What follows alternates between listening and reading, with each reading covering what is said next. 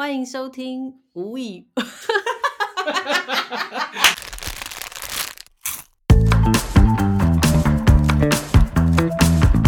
欢迎来到无与伦比聊天室，我是范，我是伦爸。我是阿比，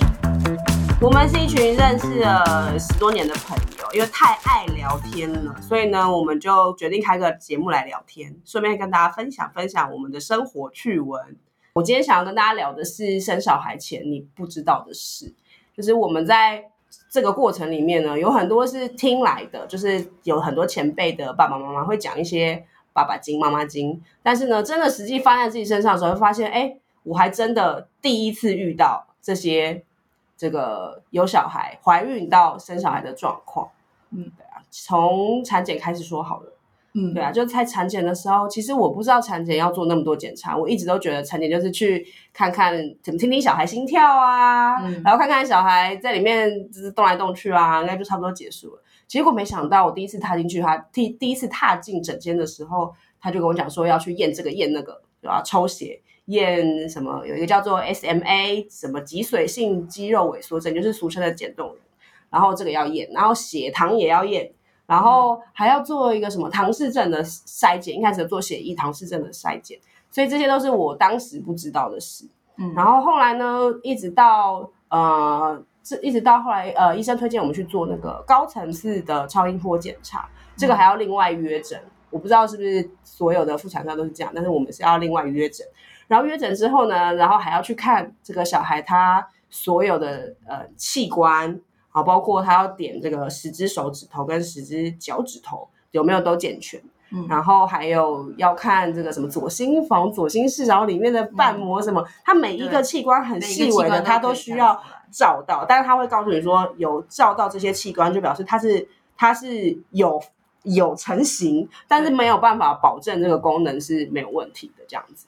对啊，我在做这个嗯高层次超音波的时候，也发生一件很好笑的事情，就是呢。我的小孩一直不愿意翻正面给医生看，嗯所以呢，他就在那里 就一直被照到屁股，然后医生就一直说这个是小孩的屁股，那个是小孩的屁股，大概讲了十次吧，然后就叫我去楼下买一杯含糖饮料喝。你知道，孕妇其实是不太能喝含糖饮料的，那为什么他要你喝？因为因为其实喝含糖饮料会刺激小孩蠕动，嗯，不知道那个蠕动还是软动啊？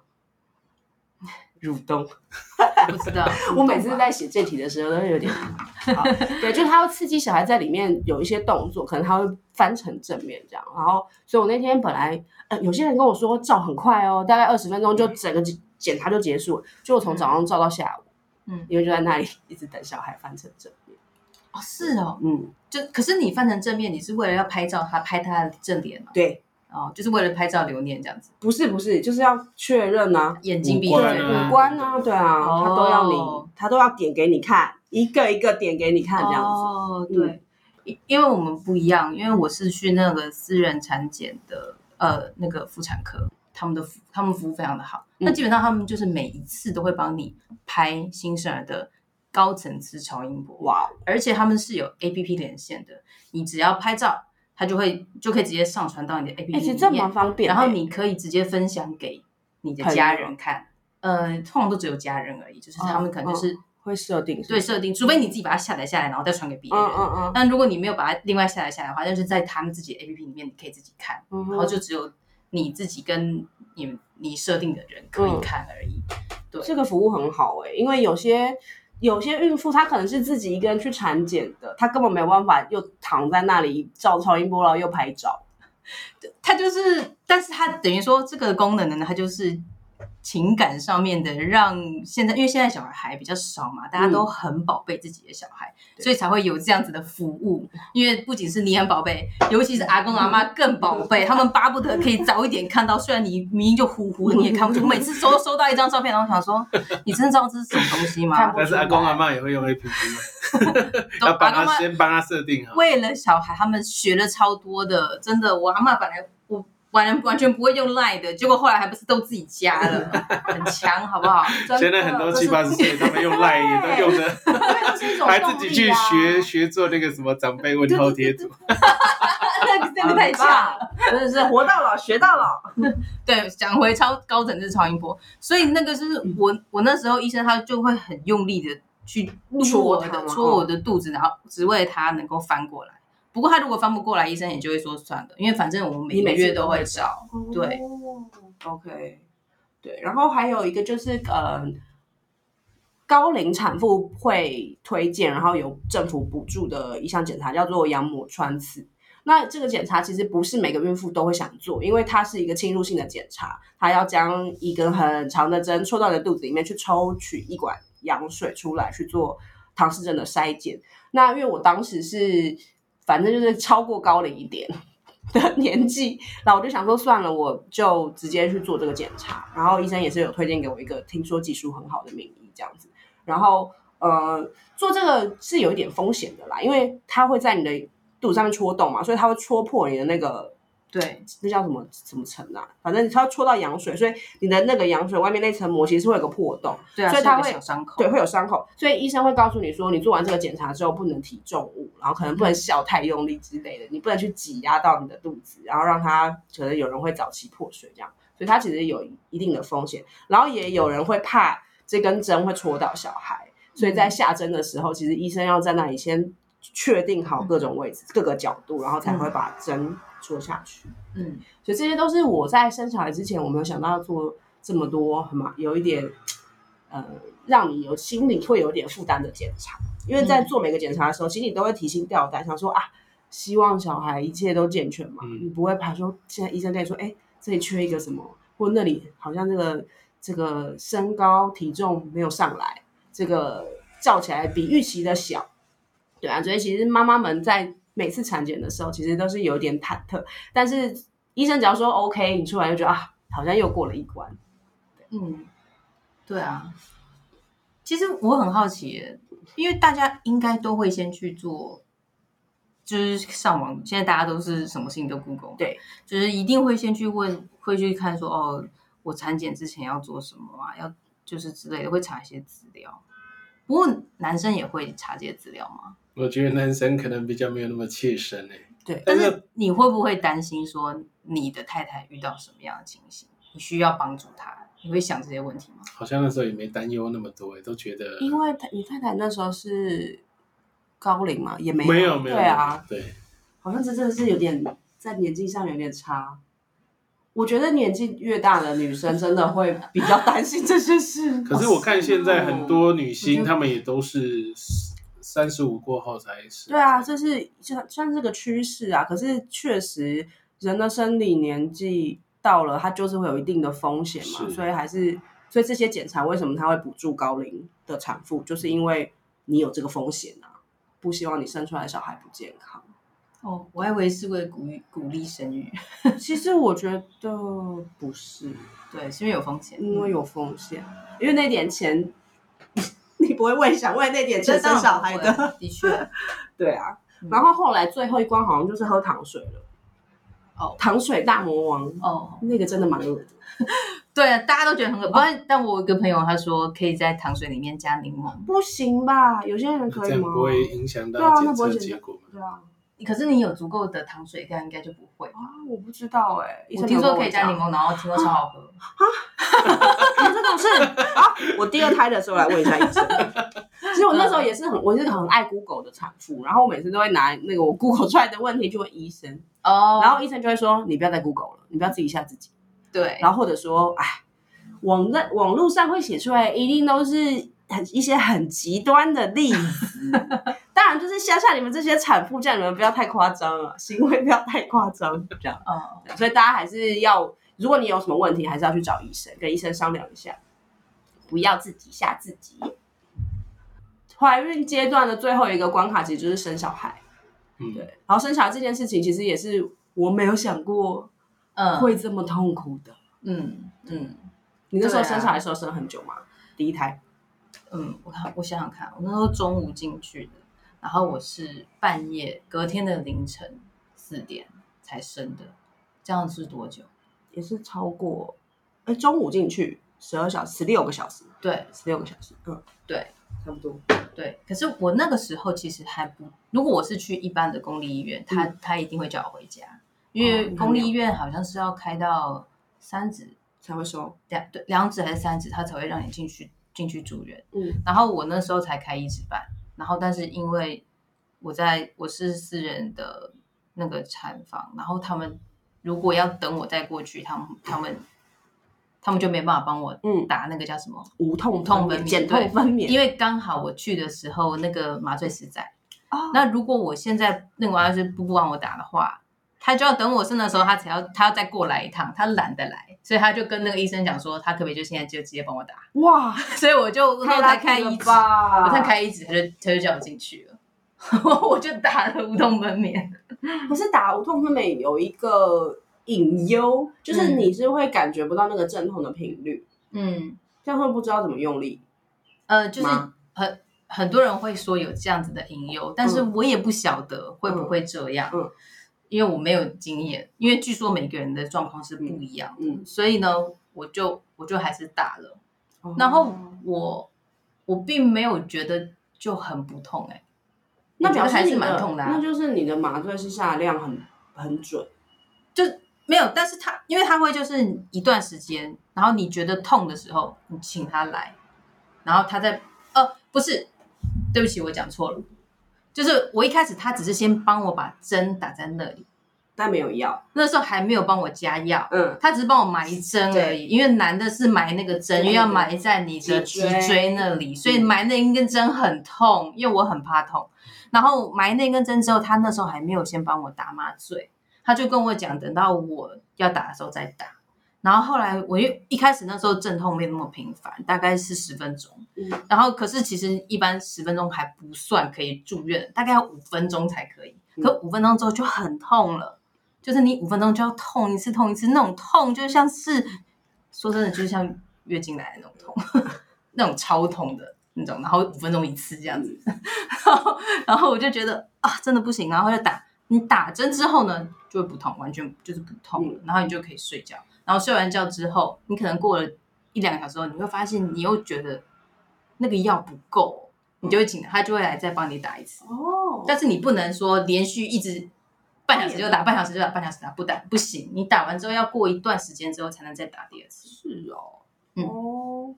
因为我那时候是因为我是约好时间进去催生的，嗯好，所以我是我没有等到什么产兆，因为我就是要进去打催生药的，所以我进去我是十二点半夜十二点入住，然后就进去安顿好了就打了。打完了以后呢，我觉得第一个关卡让我觉得非常惊吓的是内诊，我真的没有想过内诊会这么痛哎、然后呢，就是因为我被那个内诊吓到了，第一次内诊就是你进医院五个小时之后，我被那个内诊吓到，导致直接破水，哦我都觉得是他戳破的、欸。不是好啊啊？我也有，对，就是反正他我也觉得超级超级痛超级痛。所以我五个小时我就破水了。破水之后，你就根本不能动啊，你就只能躺在床上，然后就是你所有的的做你要做什么事情都在床上进行这样。然后，然后因为我破水了，就其实要在最好就是要在二十四小时之对啊对啊，内死嘛一定要啊。可是我一直没有办法开到一指半还是两指，忘记医医院好像是规定要开一指半之后才能够打减痛分娩，但是我一直没办法，嗯不知道为什么，嗯，就是不行。但是我就一直很痛，因为镇痛的我打了药嘛，所以那个镇痛的指数会一直往上飙，你就是一直感到。你是先？打了催生是不是？我先打催生啊，嗯先打催生，他就会就是告诉你要生了嘛。嗯结果呢，我就一路痛哦，痛痛痛痛到隔天呃同一天的晚上，大概十点快十一点的时候，医生最后一次来巡房的时候，我已经痛了快二十四小时了。嗯然后医生就说：“唉，算了，还是我就帮你打减痛分娩，让你好好睡觉。然后隔天早上起来以后，我们直接进开刀房剖腹，因为就是不能太久嘛，不然小孩在羊水破了以后很容易感染。对啊对啊对然后我心里想说：天哪，我要吃，我第一胎就要经历吃全餐呢、真的超崩溃当下，但是其实你那时候会觉得算了，就是你直接给我一刀就把小孩拿出来算了，结这件事情就结束，我已经没办法再耐忍受。然后医生就说：“好吧，那既然要手术的话，你要准备进食哦，十二点之后就不能喝水，也不能吃东西哦。你现在先去楼下买点东西吃，然后好好睡觉。”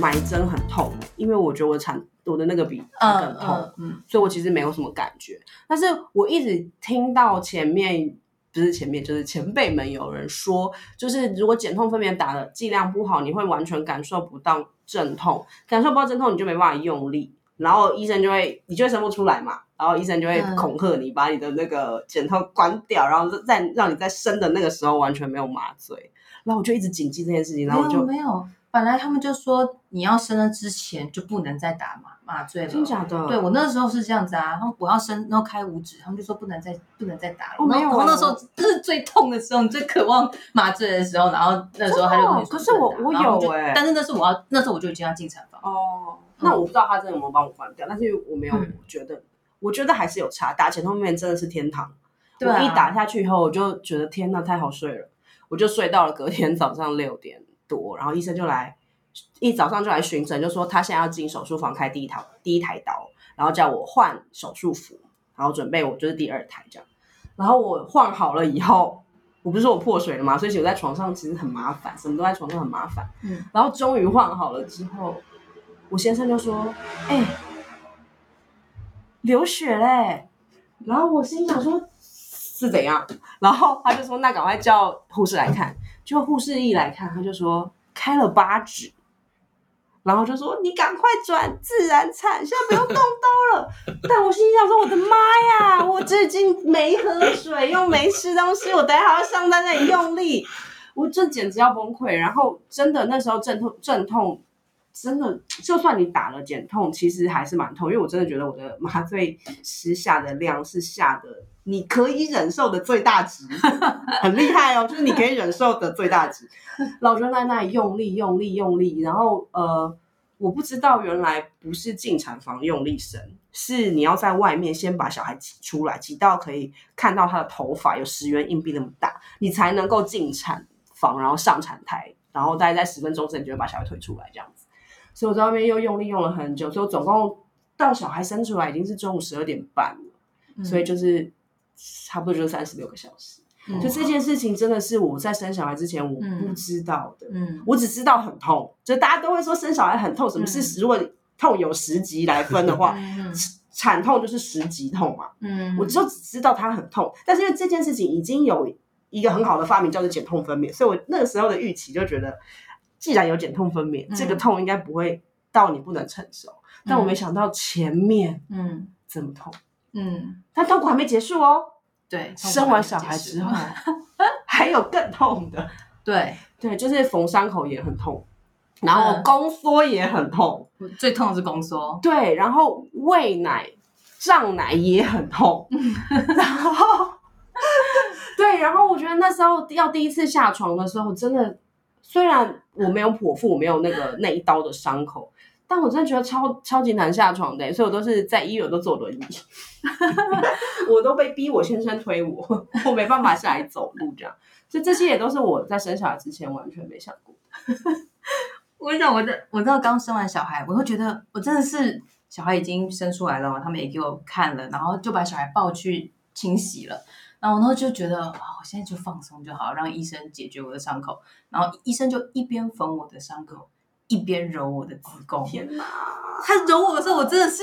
对他，我真的超想骂他脏话，然后想把他手砍掉。我真的只差没有把用手把他手拨开，因为这痛到我真的是，拜托你不要这样子。对，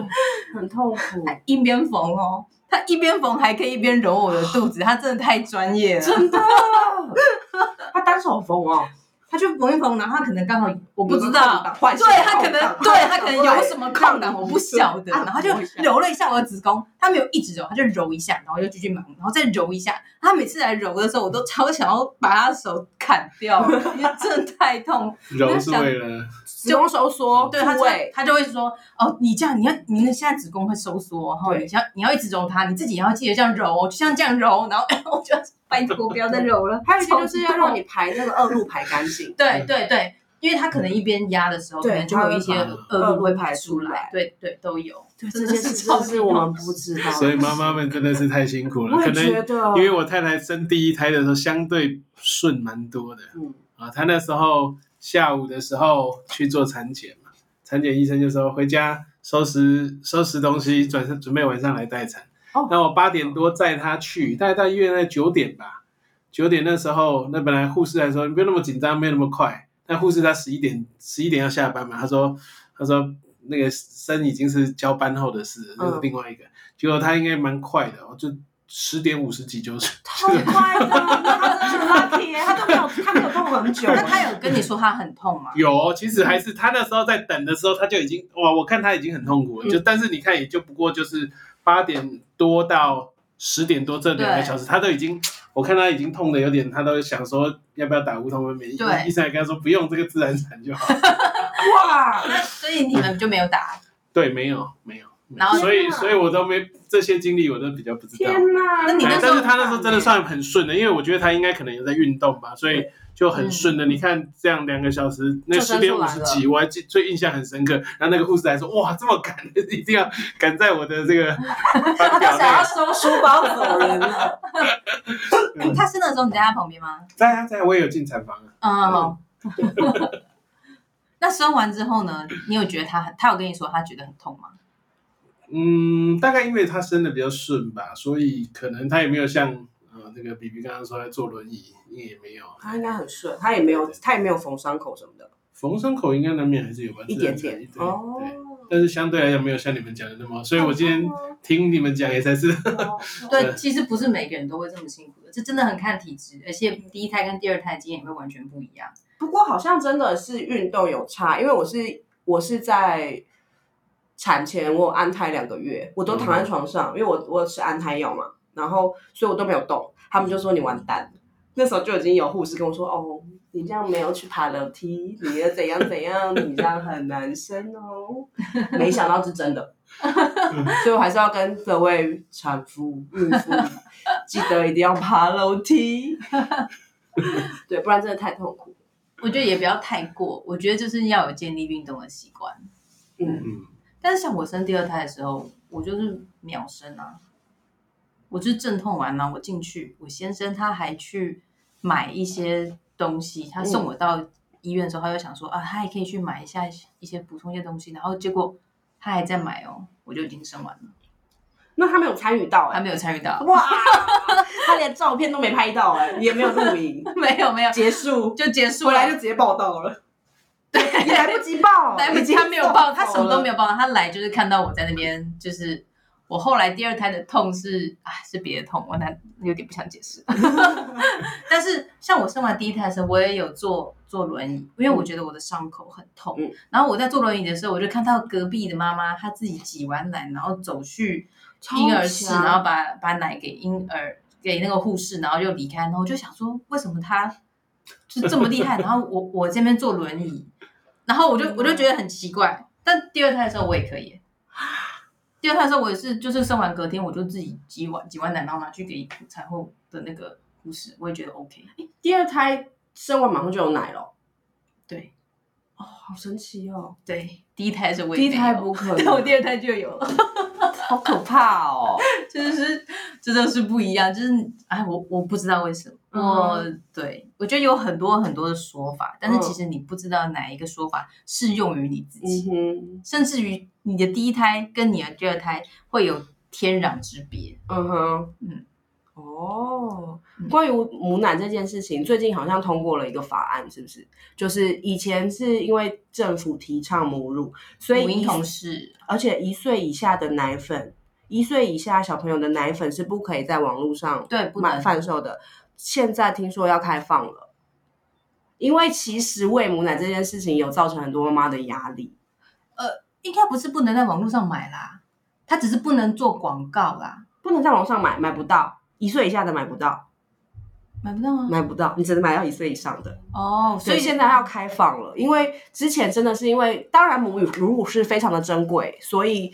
希望是妈妈们可以挤母乳喂小孩啦，因为当然对妈妈也很好，在反正这是一个这是一个 gift，这是一个天赋，妈妈就是有这个本能，她可以喂小孩吃，但是有些妈妈就是因为挤得太痛苦了，因为你会担心小孩吃不饱嘛。但通常第一胎的妈妈，除非你天赋异禀，小孩是真的一定吃不饱的啦。嗯，对，所以现在好像就是会严你开放，就是让妈妈不要那么有负担。就是其实配方买也都很好，因为配方奶它已经帮你算好了所有你需要的营养素嘛。嗯那母乳的话，就是主要的营养就是妈妈吃什么，她获取了什么营养，然后你她就会传给小孩。所以妈妈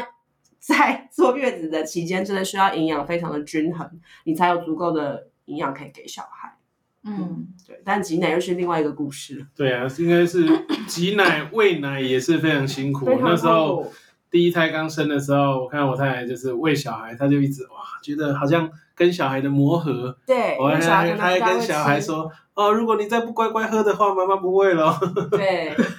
因为小孩他都还在，他也还在学习，小孩有些喝的很慢，像我的小孩就是喝的很烂，护士直接跟我说，哎、他的吸吮的那个技巧很差，所以我其实喂了几天之后，他就推荐我直接改瓶喂，所以我就是挤出来喂。可是挤也很麻烦，因为挤的话，你就要去清洗那些器具嘛，然后下次又要再拿出来，又要消毒干嘛的，所以其实坐月子的时候，我觉得也很痛苦，但是我都不太理解为什么有人能够好好坐月子。大家都一直叮嘱产妇们要好好坐月子，嗯但到底怎么样好好坐月子？你就三个小时要起来一次啊，到底对，那坐月子的时候，你们都在做什么？挤奶，都在挤奶啊，然后挤奶挤奶，然后有空的时候就吃饭，嗯，然后还有哭。我看有的产妇他们都拿着笔电，然后存了一大堆剧，说什么要在里面追没。有没有你们想的那么，可能第二胎可以，很多人都跟我说第二胎真的就是去月子中心度假，很多人是这样说，因为嗯月子中心有人帮你准备三餐，你又不用打扫，然后他帮你洗衣服，干嘛干嘛干嘛，然后又帮你带小孩，就是真的是去度假。但第一胎真的不是，第一胎你什么都要学习，对，但是总比你自己一个人待在家里好吧？所以我其实还是蛮推荐月子中心的，我觉得公开推荐月子中心。真的是很看人，嗯但是就是，但是因为第一胎真的有太多太多未知了，然后你真的很需要有人在旁边帮你。对对啊，那能够有人在旁边帮你，那真的是非常幸福的事情没情。错，然后关于看剧这件事情，也是有前辈妈妈说，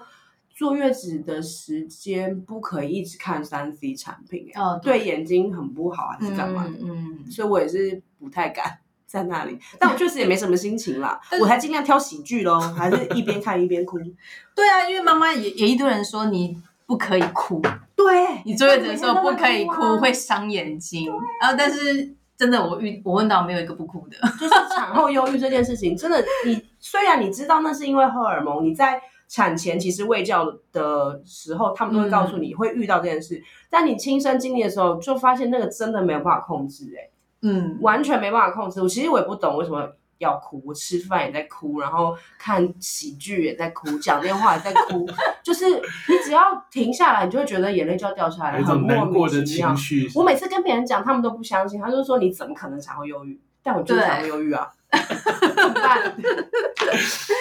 那产后忧郁时间大概会持续，嗯，真的看人呢、我好像大概有半年，因为我我觉得为什么我会这么久，是因为我先生那时候外派工作外派，所以他不在旁边照顾小孩，然后我是自己一个人要上班，然后要接送小孩，然后顾小孩这样子，所以我觉得那时候我心理上觉得很无依无靠，嗯，所以我大概差不多快半年的时间，嗯你你自己感觉，我自己觉得，但是会越来越好，因为荷尔蒙会退掉嘛，嗯你会越来越好。对，嗯但是前面那两个月真的很痛苦。嗯对我没有想过会很严重，但也没有严重到去看医生了。如果你真的严重到你会吃不下，然后睡不着，这个你一定要去找专业医生去评估，你需不需要做什么治疗。嗯，但一般的产后忧郁应该差不多两个月以后就会慢慢退掉。嗯，我自己也不晓得，我只觉得自己那时候就是很很不开心，然后很觉得很挫折。那我那时候在月子中心的时候，他们是一开始你住住进去的时候，他就会给你做一个心理评估表，他就是评估你有没有产后忧郁的。然后呢，我生第一胎的时候，我大概假设有三十个问题，我大概有二十八个问题都是打勾的。嗯，然后当然他也会问你程度，然后他就问你，譬如说你会不会觉得很挫折？你会不会觉得当事情发当这件事一件不顺心的事情发生的时候，你会觉得是你自己的错，是你造成这样子的问题吗？你是不是会有这样子的心理？嗯，会有这样的想法？嗯，那如果你会有这样的想法，他可可能就会是一种忧比较忧郁的倾向。嗯，那当然，他就是算你的倾向，忧郁倾向这样算算算算，超过几分这样？对他不会告诉你几分，但是护理师他们看到了，然后我我发现他们的做法就是隔一个礼拜，他又再把这一张评心理评估表给我，所以他没有让我再做些什么？他没有，他就是让我再评估一次。嗯，然后我第一胎的时候，我每个礼拜都在做这个心理评估表。因为你都过不了，然后我第二胎的时候，秒过我只有第一周做这个评估表，之后我就再也没有收到这个评估表了。哇，进大 进步。所以我不确定是不是生完就一定会忧郁，因为我觉得我第二胎没有。我觉得第二胎在心理上你已经知道会发生什么事啦。就是我刚刚前面讲那些什么内诊啊、啦啦啦那些很痛苦的事，你已经有心理准备啊。虽然当然还是很痛苦，可是跟第一胎比，真的是完全不一样。第一，胎是小孩嗯接到你手上的时候，你会觉得，我不知道哎、我看那个看戏剧都会，就是大家的表情，哇，好开心啊，什么新生儿在诞生了啦，那种就很欢喜那表情，我真的完全没有哎、我就想说，我是不是一个很奇怪的妈妈？但是我那个当下真的想说，臭小子，终于出来了。我我生第一胎的时候，我没有到讨厌他，但是我也觉得好像没有想象中那么梦幻，就是他会自带发光泡泡这样子，觉得你好可爱，对对。其实我也觉得他挺可爱的，但是我就会觉得，除了他很可爱之外，我会想到更多担心的事情。没错，我就会一直想着他头上为什么会有那个那些疤痕、啊，胎记为什么会有呀，红红的啊？嗯为什么皮肤这么干燥啊？我就会一直想这些事情。然后我那时候我在住在月子中心的时候，我就每一次他来，我就会帮他全身擦乳液，然后一直帮他换尿布。然后我后来就因为我都放在床上，然后弯腰帮他擦乳液这样子。腰酸。哦，大概一个礼拜之后腰就开始超酸。哦天哪！然后我大概一个月出月子中心之后，我就妈妈手了，因为我就抱着他在那个洗手台上面帮他洗屁屁嘛。然后出月中心的时候，我就觉得手很酸。真的、哦，对我就是因为你们这些前辈妈妈告诉我，千万不要怎样怎样怎样，所以这些事情我都没做。就是我都一定坐在床上坐着换尿布，然后也平常也不抱小孩，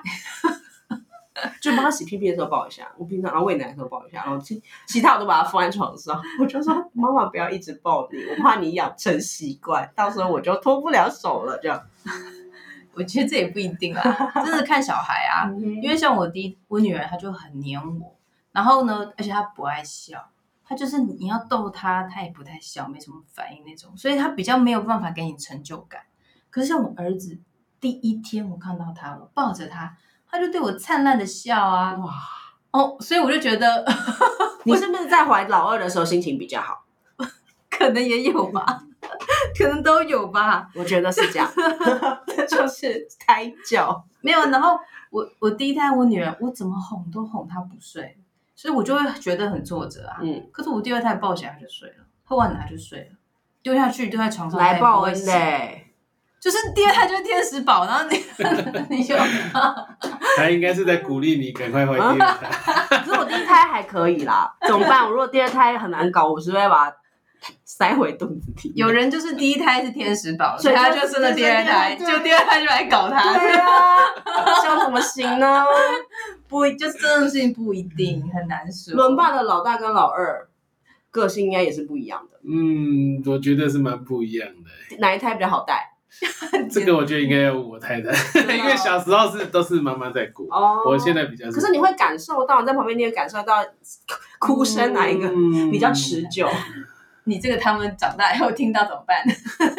不要给他们听啊！而且第一胎我太太是有留职停薪呐、就是全天候照顾，照顾了一年之久，所以但算是我觉得两胎应该都还算顺利，对对对，所以晚上也没有再起来半夜在那里大哭。因为可能隔了稍微有点久，我要回想一下。哦，因为轮爸的小孩比较大，对，所以以你对于生小孩这件事情，其实你你没有什么让你觉得记忆深刻的